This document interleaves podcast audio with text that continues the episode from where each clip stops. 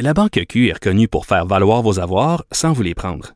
Mais quand vous pensez à votre premier compte bancaire, tu sais, dans le temps à l'école, vous faisiez vos dépôts avec vos scènes dans la petite enveloppe.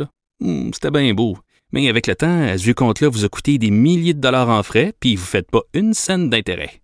Avec la Banque Q, vous obtenez des intérêts élevés et aucun frais sur vos services bancaires courants. Autrement dit, ça fait pas mal plus de scènes dans votre enveloppe, ça. Banque Q. Faites valoir vos avoirs. Visitez banqueq.ca pour en savoir plus. Acheter une voiture usagée sans connaître son historique, ça peut être stressant. Mais prenez une pause. Et procurez-vous un rapport d'historique de véhicule Carfax Canada pour vous éviter du stress inutile. Carfax Canada. Achetez l'esprit tranquille. Du Trisac. L'original. Radio.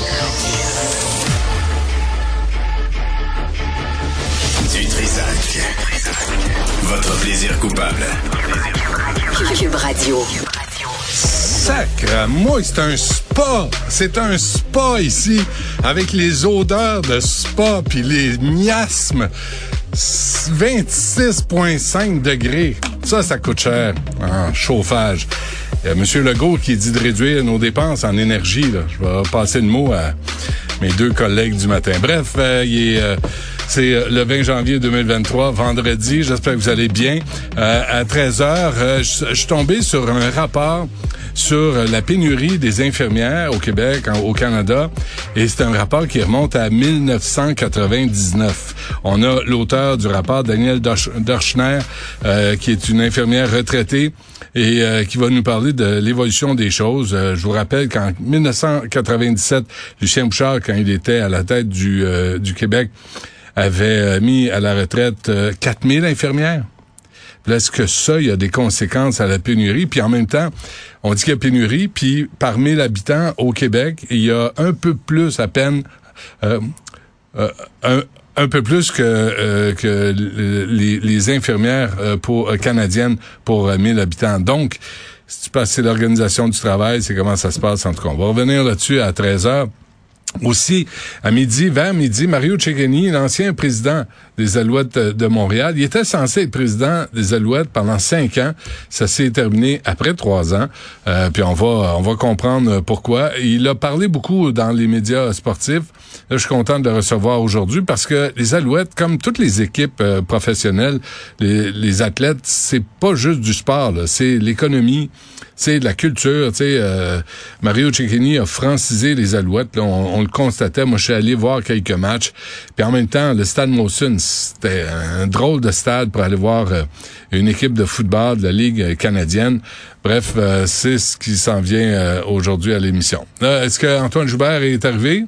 Ou euh, il est pris dans un bouchon? Qu'est-ce qui arrive, Charlotte? Dis-moi donc ce qui arrive.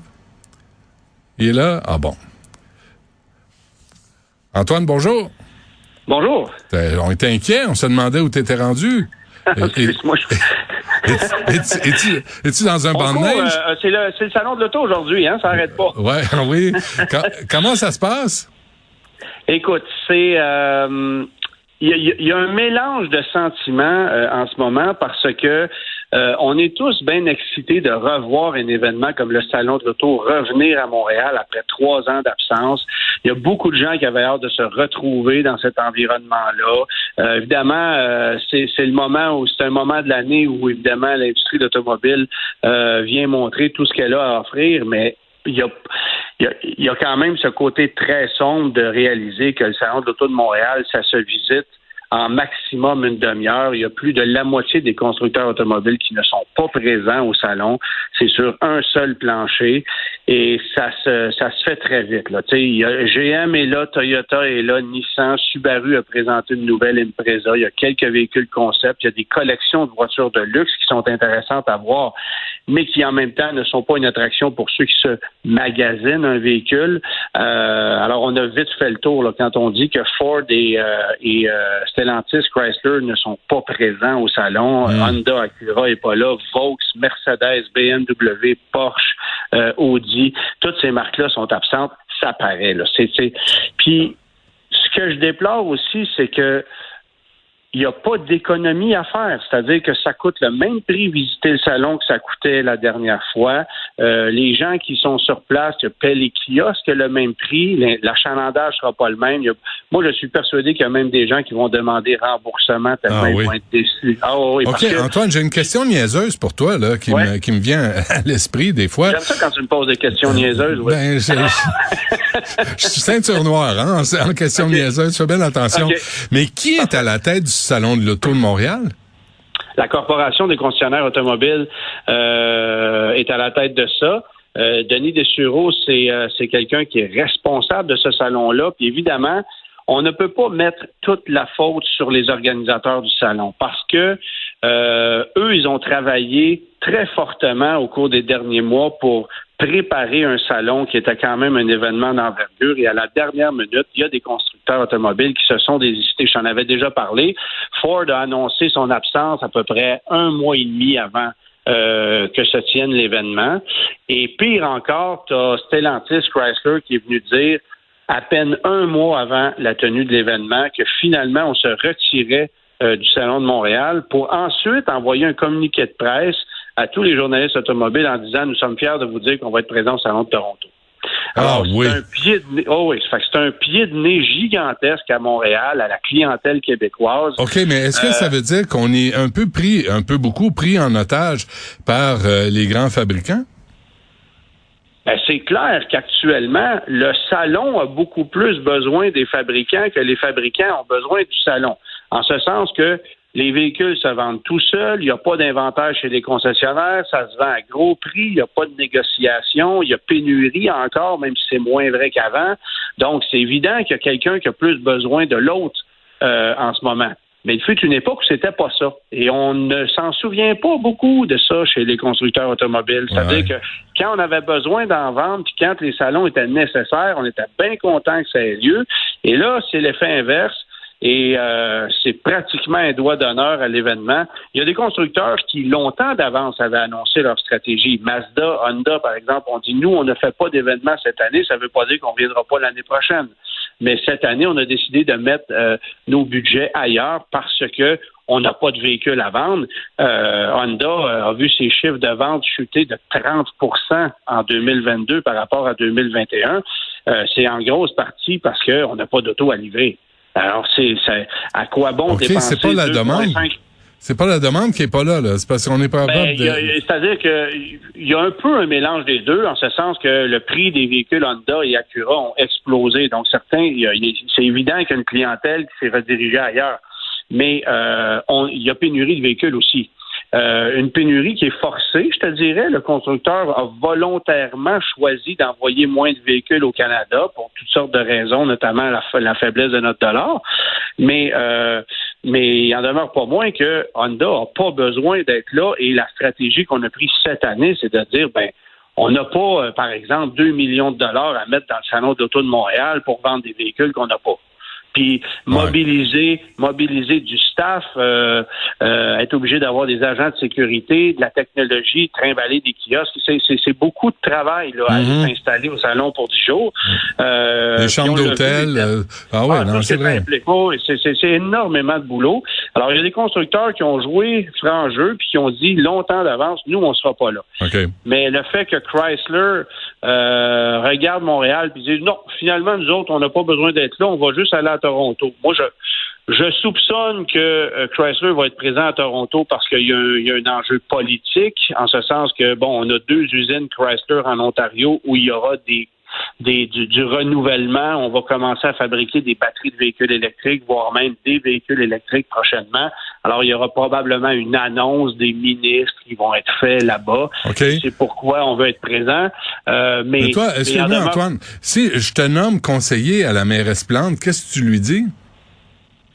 Ben, écoute, euh, d'abord, elle n'était pas présente. Euh, hier, à la journée média, elle ne s'est jamais présentée au Salon de l'Auto de Montréal depuis qu'elle est au pouvoir, alors que M. Coder euh, se faisait un devoir d'être là chaque année. ça, ça en dit long, ça.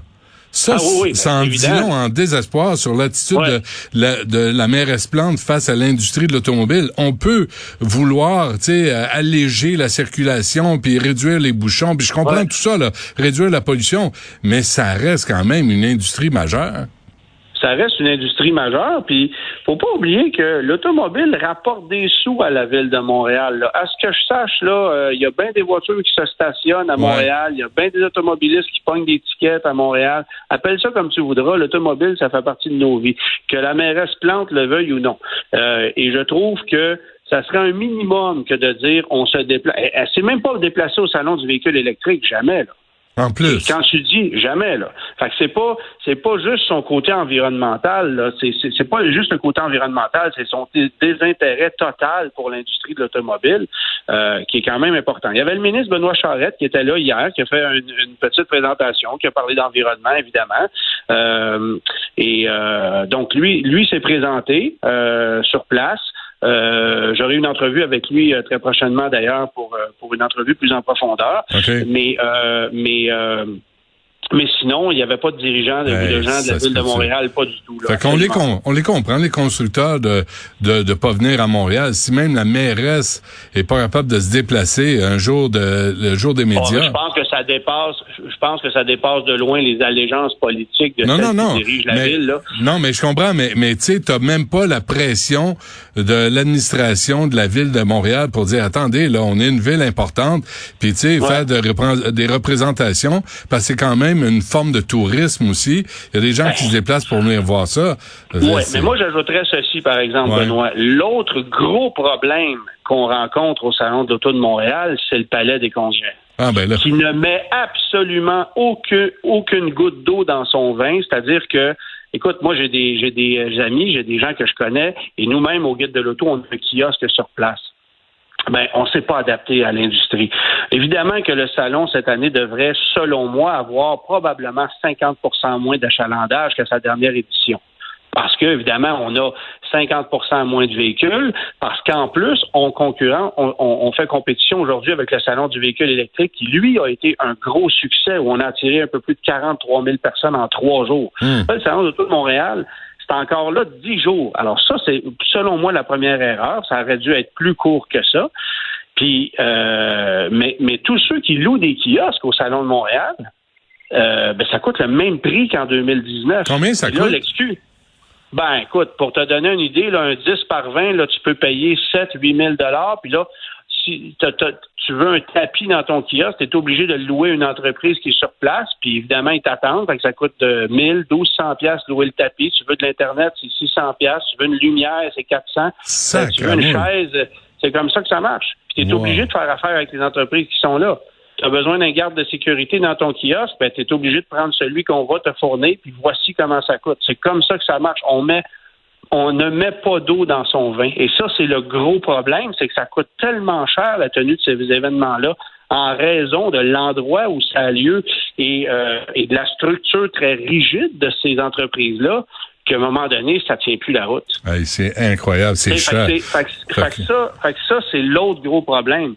C'est que j'ai l'impression que si on veut qu'un salon automobile puisse continuer, puisse perdurer, il va falloir s'adapter. Autrement, en ce qui me concerne, c'est probablement la dernière année. C'est plate, là, Ah oui. mais mais mais il n'y a pas un constructeur.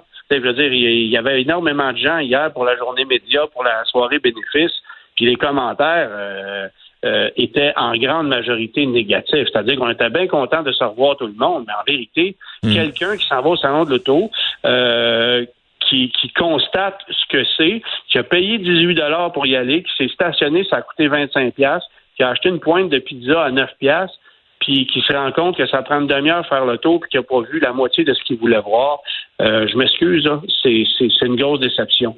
Et je pense qu'il y a des gens, puis pas besoin de te dire que le salon ne s'est pas vanté du fait que la moitié des constructeurs ne sont pas présents. Là. Ouais. Qu'il y a bien des gens qui vont se présenter puis qui sont pas au courant de ça.